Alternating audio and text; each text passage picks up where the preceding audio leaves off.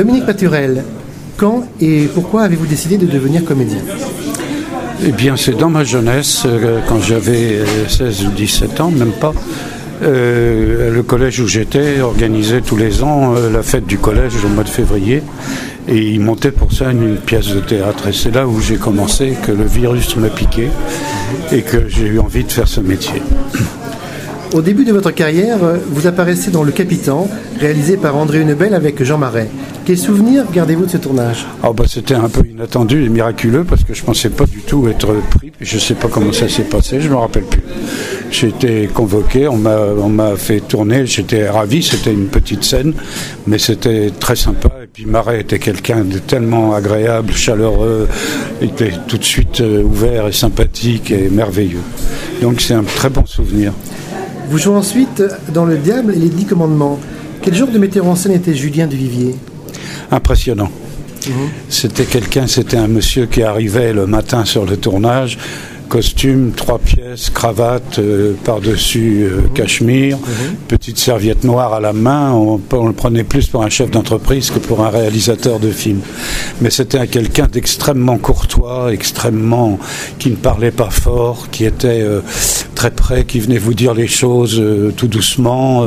voilà, vous allez me faire ci, vous allez me faire ça. C'était, il était très très respectueux et très déférent avec les comédiens, même les jeunes. C'était quelqu'un de très élégant. Pour la télévision, vous tournez Le Chevalier de Maison Rouge avec Michel Leroyer sous la direction de Claude Barma. La diffusion en quatre parties a connu un grand succès en, 1963. Comment s'est passé le tournage 1933. 63. Ah oui, vous me faites peur. 1963. J'aurais été bien jeune quand même. Comment s'est passé le tournage? Oh bah ça a été merveilleux, ça a été une époque extraordinaire parce que Claude Barma est quelqu'un d'exceptionnel, c'était un être qui adorait les acteurs, qui adorait son métier, qui était, qui était toujours euh, chaleureux, souriant, qui aimait rire, qui aimait, et puis qui était un homme d'une précision, qui était un, vraiment un réalisateur formidable de, la grande époque des buts de Chaumont. Quoi. Mhm. C'était la grande école des buts de Chaumont et c'est vrai qu'il en était une des vedettes euh, incontestées. Et vraiment, ça a été une joie, parce que d'abord, je connaissais Michel déjà depuis, depuis euh, euh, toute notre jeunesse. Et donc, on était heureux de se retrouver là et de tourner ensemble. Ça a été un bonheur de tous les instants. Comment avez-vous obtenu le rôle de Copland dans Copland prend des risques réalisé par Maurice Labro? Eh bien, c'est Maurice Labro qui m'a choisi, tout bêtement. Euh, je dois dire que les livres euh, avaient eu le succès qu'ils ont eu et on avait décidé d'adapter Copland et c'était Labro qui a fait le tout premier Copland. Et c'était une production euh, de François de Chavannes qui était une production euh, sérieuse de cinéma. Il avait fait beaucoup de films mais il n'avait pas des moyens gigantesques qu'il aurait fallu euh, si on voulait faire un James Bond à la française. Quoi, c'était un petit peu court. Je, crois mais c'est Maurice Labro qui voulait que, qui voulait justement un personnage qui soit qui soit qui pas l'air ni d'une brute ni d'un voilà il voulait quelqu'un qui pouvait passer euh, sans qu'on remarque trop euh, qu'il était qui pouvait être un agent secret quoi il fallait qu'il se qu'il soit ordinaire si mhm, j'ose mhm. dire je crois que vous avez eu l'occasion euh, de doubler votre double cascade sur le tournage. Oui, pratiquement. Parce que c'est vrai que c'était un jeune cascadeur qui depuis a fait une très belle carrière de cascadeur et qui maintenant euh, monte, des, monte des cascades sur les films, qui est quelqu'un qui est formidable, qui était, mais c'était sa première fois qu'il doublait et il y avait des choses qu'il ne savait pas très bien faire, par conséquent. Euh, Bon, il y a eu des moments où c'était un petit peu délicat et je l'ai très bien compris, donc euh, j'ai fait les choses qu'il fallait faire. Mhm. Vous aviez pour partenaires, entre autres, Viernalizy et Jacques Balutin. Comment se passait le travail avec eux? C'est pas tout à fait le même genre, ni l'un ni l'autre. Mais Viernalizy était, une, était encore une toute jeune fille à l'époque, ou presque. Elle était vraiment très jeune et quand elle tournait à l'étranger comme ça, il y avait un moment qui était là tout le temps. Mhm qui veillait sur sa progéniture.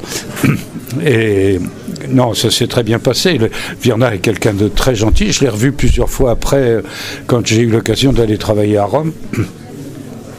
Et c'est quelqu'un de, très agréable et très gentil. Ça s'est très bien passé. Elle était tout à fait euh, discrète et, gentille. Elle n'était pas du tout le genre actrice capricieuse et embêtante. Au contraire, elle était très participait beaucoup. Elle était très chaleureuse et très gentille. Ça ça. Puis Balutin, bah, c'est un vieux vieux copain, vieux complice. Donc euh, ça a marché tout seul comme sur des roulettes. Vous revenez à la télévision dans le feuilleton Lagardère avec Jean-Pierre dans le rôle titre. Vous incarnez euh, Chaverny.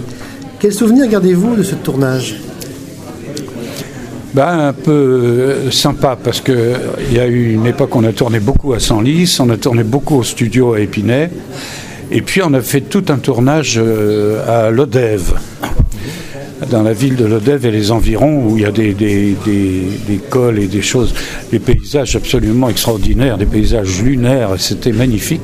Et en plus, on habitait tous dans une auberge avec Jean-Pierre Darras, avec toute une bande, et on, riait tellement que Pia était dans un autre hôtel un peu plus coquet et cossu, dans un village un peu plus bas, et il, entendait, il nous entendait tellement rire le soir, ça, ça, ça répercutait jusqu'en bas qui montait vite pour nous voir.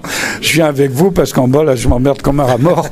J'entends que ça rigole bien et on riait beaucoup parce qu'on était toute une bande de, très. Il y avait une équipe formidable avec les cascadeurs et tout. Ça a été un des souvenirs impérissables. Toujours pour la télévision, vous restez dans le feuilleton de KPDP avec D'Artagnan, dont vous tenez avec panache le rôle titre. J'étais enfant lors de sa première diffusion et votre interprétation du célèbre mousquetaire m'a enthousiasmé et est restée gravée dans les mémoires. Parlez-nous de ce tournage. Bah là aussi, ça a été un tournage euh, épique parce que d'abord c'est compliqué. C'était, on avait je ne sais combien de décors. On a tourné, euh, on a tourné euh, tout ce qui était la mort de Milady dans les dans les canaux du côté d'Arras et tout ça, dans la boue, sous la pluie, avec un temps, les chevaux crottés jusque-là. Nous, on allait, en sortant du tournage, on allait direct sous la, sous la douche tout habillé déjà la, boue qu'on avait sur la figure et sur les vêtements. Mais on a tourné aussi euh, dans la région de en Dordogne, on a tourné en Bretagne, on a tourné un peu partout et tous les intérieurs ont été faits en studio à la Bavaria puisque c'était une coproduction franco-italo-allemande. Alors il y avait un tiers d'acteurs français, un tiers d'acteurs allemands et un tiers d'acteurs italiens. Et puis quelques Autrichiens, et puis bon, il y avait euh, d'un peu euh, des, une, vraiment une distribution internationale. Donc ça donnait un climat très très sympa sur le, tournage. Quoi. Il y avait une ambiance très particulière avec les Italiens et tout. C'était la, fête tous les jours. Les grandes pastas, on s'installait dans les restaurants. Il sortait le chef de la cuisine et il nous faisait les pâtes. Quoi. C'était et ça, il y a eu des moments euh, formidables, mais ça a été aussi très dur parce que c'est toujours difficile, les duels, tout ça. Il y a les blessures, il y a des, des, chutes de cheval, il y a des gens qui tombent. C'est toujours un peu, une épopée quand même, un tournage de film de KPDP comme ça. Et je crois qu'à l'époque, il y avait des problèmes de chevaux également dans ce genre de tournage. Bien sûr, bah oui, parce que moi je voulais qu'on qu'ils achètent des chevaux pour les quatre mousquetaires et qu'on ait toujours les mêmes. Et puis, euh, soi-disant, ils ont, la production n'avait pas assez d'argent pour acheter quatre chevaux. Et donc on avait des chevaux qui arrivaient tous les jours des, clubs équestres environnants, mais il y en avait quelquefois qui venaient de 10 km amenés par les mômes du centre équestre et les chevaux arrivaient, ils avaient déjà plein les pattes avant d'avoir commencé. quoi. Alors pour les faire partir au galop, c'était un peu dur au départ. Se un peu.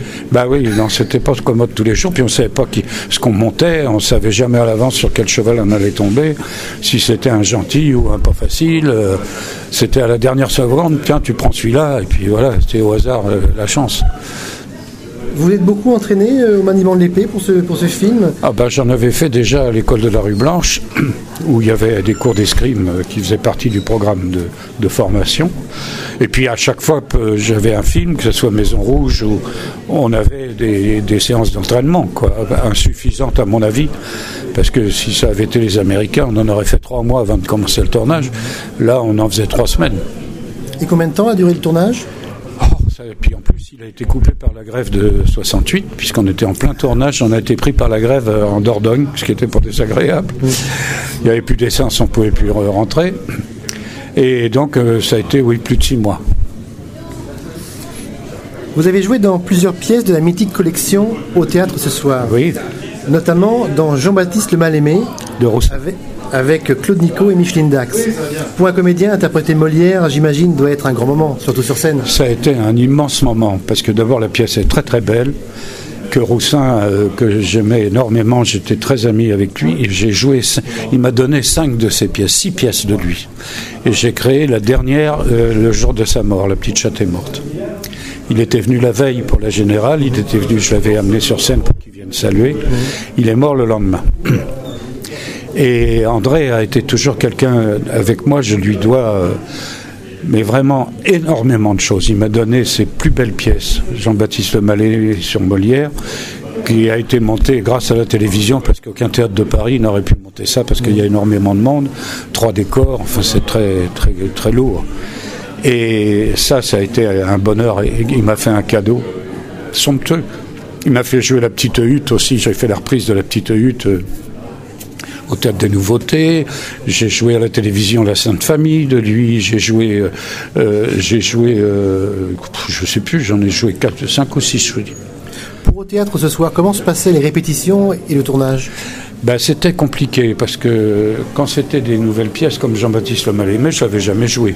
Donc euh, on a répété, on répétait euh, à peu près un mois, pas tout à fait. Et puis il y avait, on répétait les trois derniers jours avec euh, les caméras. Et puis on faisait une filée le samedi matin dans les conditions de la représentation. Et on enchaînait l'après-midi le spectacle avec le, théâtre plein. Alors c'était un peu un peu épuisant, mais enfin c'était c'était puis c'était c'était très traquant parce qu'il n'y avait pas de on s'arrêtait pas quoi, c'était du direct bien qu'enregistré, c'était dans les conditions du direct. Y avait, vous, sentiez une différence par rapport à, un soir euh, dans une salle de théâtre euh, classique Oui, parce que c'est quand même pas pareil, il faut penser à tout. Là, on vous donne des places tellement précises, c'est au centimètre. On vous dit pour telle, sur telle réplique, il faut que tu sois là, penché sur la jambe gauche, parce que je vais te prendre de bord de cadre. Bon, faut que tu sois l'ingénieur du son voudrait faut que tu sois un peu plus à droite parce qu'il y a le micro juste au-dessus c'est ce micro là qui te prend. Il faut penser au micro du dessus faut penser au cadre de la caméra. Puis il y a là-dessus il y a l'ingénieur de, la vision qui vous dit tu vois ton projecteur c'est celui qui est là. Donc si tu te mets un tout petit peu comme ça c'est bon. Tu es éclairé. Sans ça tu es dans l'ombre alors, il faut, euh, faut, assimiler tout ça, s'en rappeler, le mémoriser, etc. Et puis jouer dans, en ayant l'air d'être en pleine liberté et improvisation au milieu de contraintes énormes. C'est un exercice euh, assez redoutable. Pour une, un des enregistrements de, au théâtre ce soir, vous avez eu un souci, je crois, avec un, élément du décor. Ben, c'était pour la, la, Sainte Famille de Roussin. Ils avaient mis un immense aquarium qui avait au moins 500 litres d'eau. C'est un immense truc avec plein de poissons, des plantes, des machins. Et la caméra prenait, dans cette pièce qui est un peu une espèce de, rêve éveillé, prenait des plans qui donnaient un peu de flou et de mystère à travers cet aquarium. Ça avait été, on avait répété ça pendant des semaines. Là aussi, des places euh, précises pour l'aquarium, les caméras. Fallait pas qu'il y ait le reflet de la caméra dans l'aquarium. Enfin, bon, ça a été un trafic. Et puis euh, le matin du samedi matin, les projecteurs, toutes les lumières allumées, il faisait une chaleur sur le plateau euh, énorme. On est parti déjeuner avec toute l'équipe, les techniciens, on a tout coupé, les lumières et tout, on revenait une heure après pour le spectacle. Et entre-temps, évidemment, ça s'est refroidi et les parois en plastique de l'aquarium qui avaient chauffé ont refroidi et tout a pété et les 500 litres d'eau répandus sur le plateau. Alors quand on est revenu euh, à une heure pour euh, reprendre la, la représentation à deux heures, ça a été le, drame, parce qu'on euh, pataugeait dans l'eau, euh, tous les sièges, tout était inondé, il a fallu tout sécher, il a fallu tout remettre en état, il a fallu remettre un décor pour remplacer cet aquarium qui était le centre de, mhm. de la pièce et du, du, décor. Enfin, ça a été une opération faite en un temps record. La, télévision, dans ces cas-là, il y a des techniciens extraordinaires qui font des, miracles.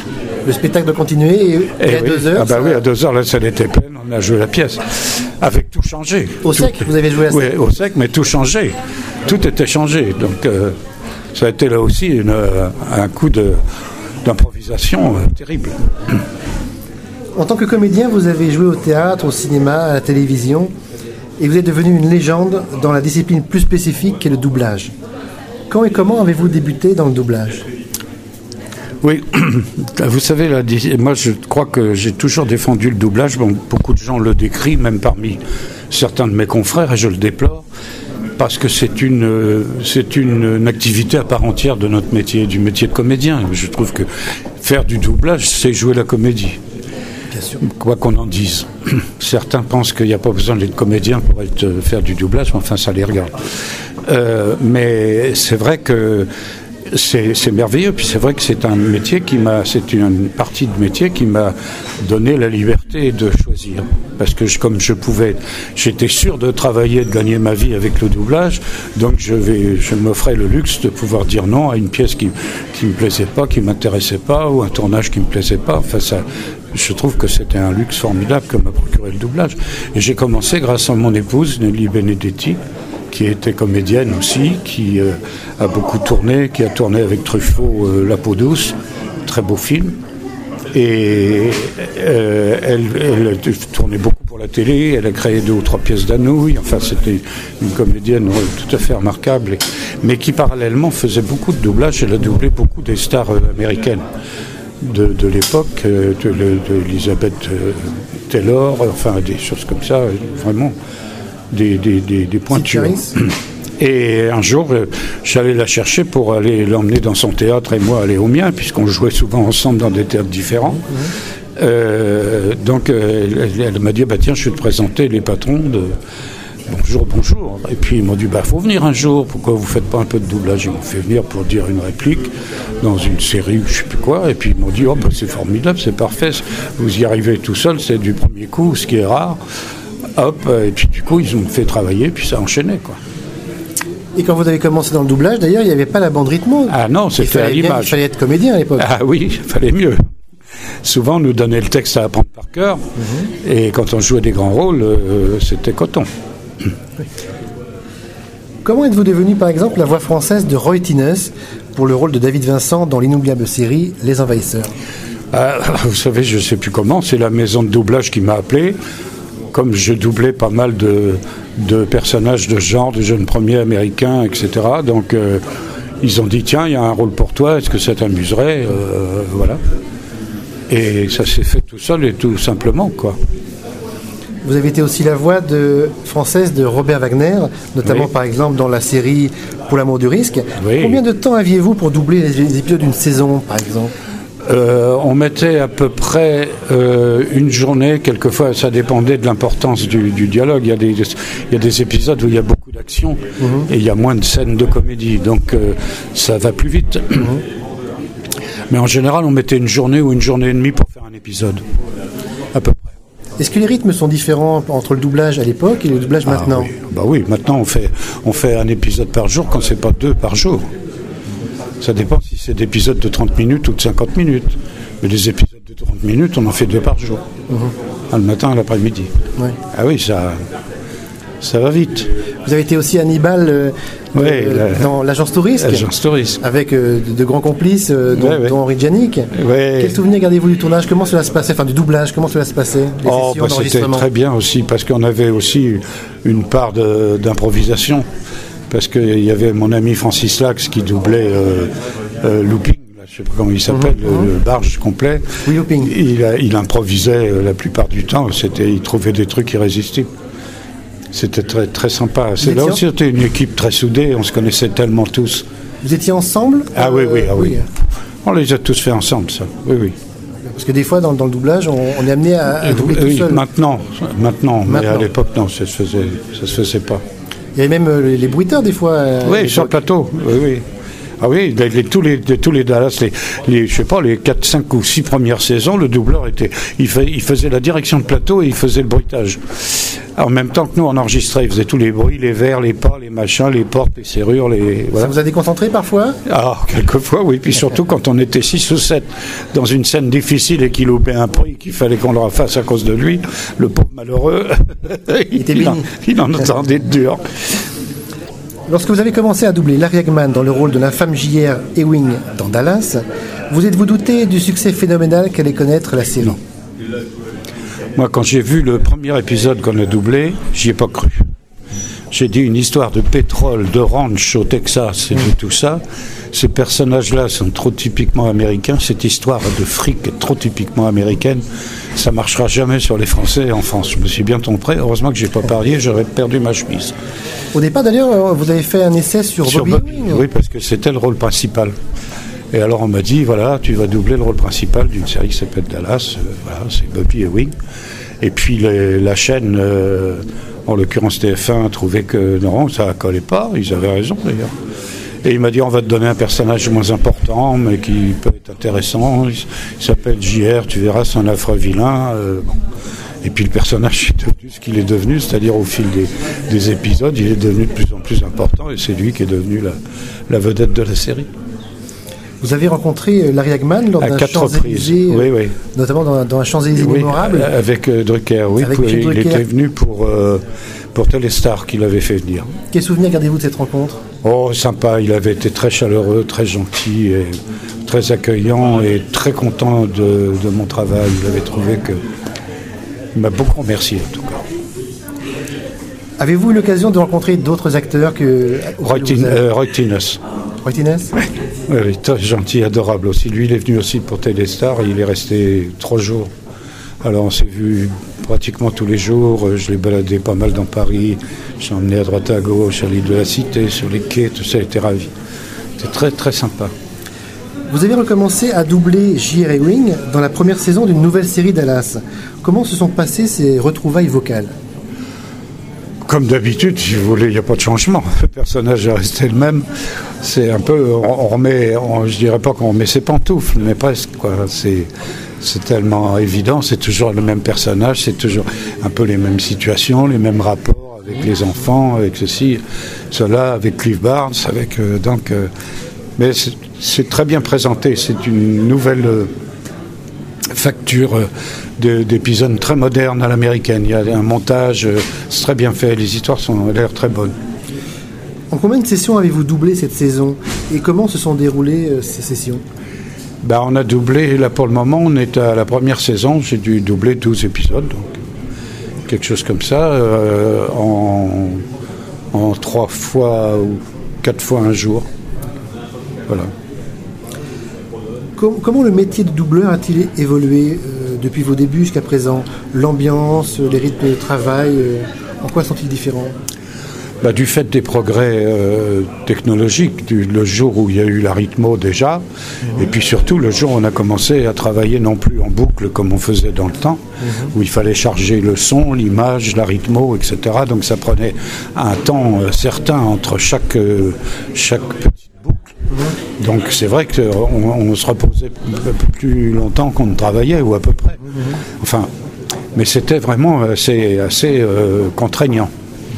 Et puis le jour où il y a eu les, premières euh, cassettes vidéo, les DVD et tout ça, ça a changé. C'est ça qui a augmenté les cadences. Parce que là, il n'y avait plus d'arrêt, il n'y avait plus de temps mort, euh, ça enchaînait. euh, puis maintenant, avec l'ordinateur, il vous corrige un mot, il vous corrige presque une lettre. C'est extraordinaire. Quoi. Maintenant, avec, ça, avec les cadences qui, qui augmentent comme ça, est-ce que ça fatigue plus la voix? C'est pas que ça fatigue la voix, ça fatigue parce qu'on est debout dans le noir et que ça demande, euh, à la vitesse où ça va, ça demande beaucoup, beaucoup de concentration. Donc c'est très fatigant euh, nerveusement et tout ça, c'est assez dur. Vous avez participé au, au doublage de nombreux films, comme ceux de Terence Hill par exemple. Parlez-nous des différences entre doubler pour le cinéma et doubler pour la télévision. Déjà, les, temps de travail sont plus les mêmes. Quand on double pour le cinéma, on a beaucoup plus de temps. On prend plus de temps parce qu'il faut que ça soit beaucoup plus soigné, souvent. Et puis les distributeurs sont très exigeants. Le- les, les- les- les gens qui produisent le film en France ou qui achètent le film pour la France euh, veulent des choses, euh, bon, et ils pinaillent sur chaque mot. Il faut que la version française soit. On recommence, on corrige, on fait sans arrêt. C'est, un autre travail, c'est un autre rythme de travail. C'est un travail un peu différent. Et puis, il faut faire très gaffe parce que sur un grand écran, euh, tout se voit. hein. Oui, bien sûr. La télévision, quelquefois, ça, ça permet des petites imperfections de doublage. Mais sur grand écran, ça pardonne pas. Quel souvenir gardez-vous du doublage du film Le Limier? C'est un, un formidable face-à-face de deux heures et demie entre deux interprètes d'exception, Laurence Olivier et Michael Caine, auquel vous prêtiez votre voix. Oui, oui, ah oui. Ça, ça a été euh, là aussi. Alors là, on a eu, euh, on a eu presque dix jours pour faire le film. Parce qu'il fallait que ce soit. C'était un film très important, Mankiewicz, comme metteur en scène. Et je veux dire que les deux acteurs, le, duo de face à face, là, c'est quelque chose. Donc il fallait s'accrocher là. Et on a, on a donc euh, beaucoup travaillé, ça a été très bien, ça a été un doublage très difficile mais passionnant. Vraiment les deux personnages, en plus les deux rôles sont, sont très difficiles, c'est des rôles très durs à interpréter. Mais ça a été formidable au point qu'on a eu, ce qui est rare, les compliments de Mankiewicz qui a félicité en envoyant une lettre euh, dithyrambique en disant que la version française était aussi bonne que la version originale. Vous avez aussi été la voix du baron de Munchausen dans deux dessins animés réalisés par Jean Image. Les aventures les fabuleuses aventures du légendaire baron de Munchausen et sa suite, Le secret des Sélénites. Quelle est la différence en tant que comédien entre doubler un acteur en chair et en os et doubler un personnage de dessin animé? Ben, C'est-à-dire que c'est presque le, dessin animé c'est presque plus difficile parce que c'est une création. Il faut inventer la voix du personnage, il faut l'inventer, il faut, faut que ça, ça, ça devienne. Alors qu'en plus, Jean Image, quand c'est lui qui, tra- qui nous faisait travailler, c'est lui qui a, qui a fait tous les enregistrements, etc., qui les dirigeait. Et on avait fait la formule que font les Américains, c'est-à-dire qu'on a enregistré toutes les scènes tous les dialogues avec lui sous sa direction, qui justement nous disait qu'il voulait tel genre de voix, tel genre de voix. Et c'est après, sur nos voix, que les dessinateurs ont effectué les. Lui nous a montré les, la maquette, si vous voulez, des, des personnages qu'il avait créés. Il nous a montré son dessin. Et il m'a dit, voilà, faut que tu trouves une voix qui sortirait de là-dessus. J'étais avec cette tête-là et c'est bon. Et puis donc, euh, on a travaillé, on a trouvé.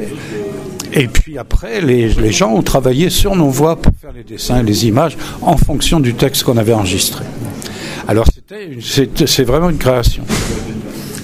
Quand vous faites de la synchro, euh, avez-vous une méthode pour entretenir votre voix ou Non. pour l'aménager?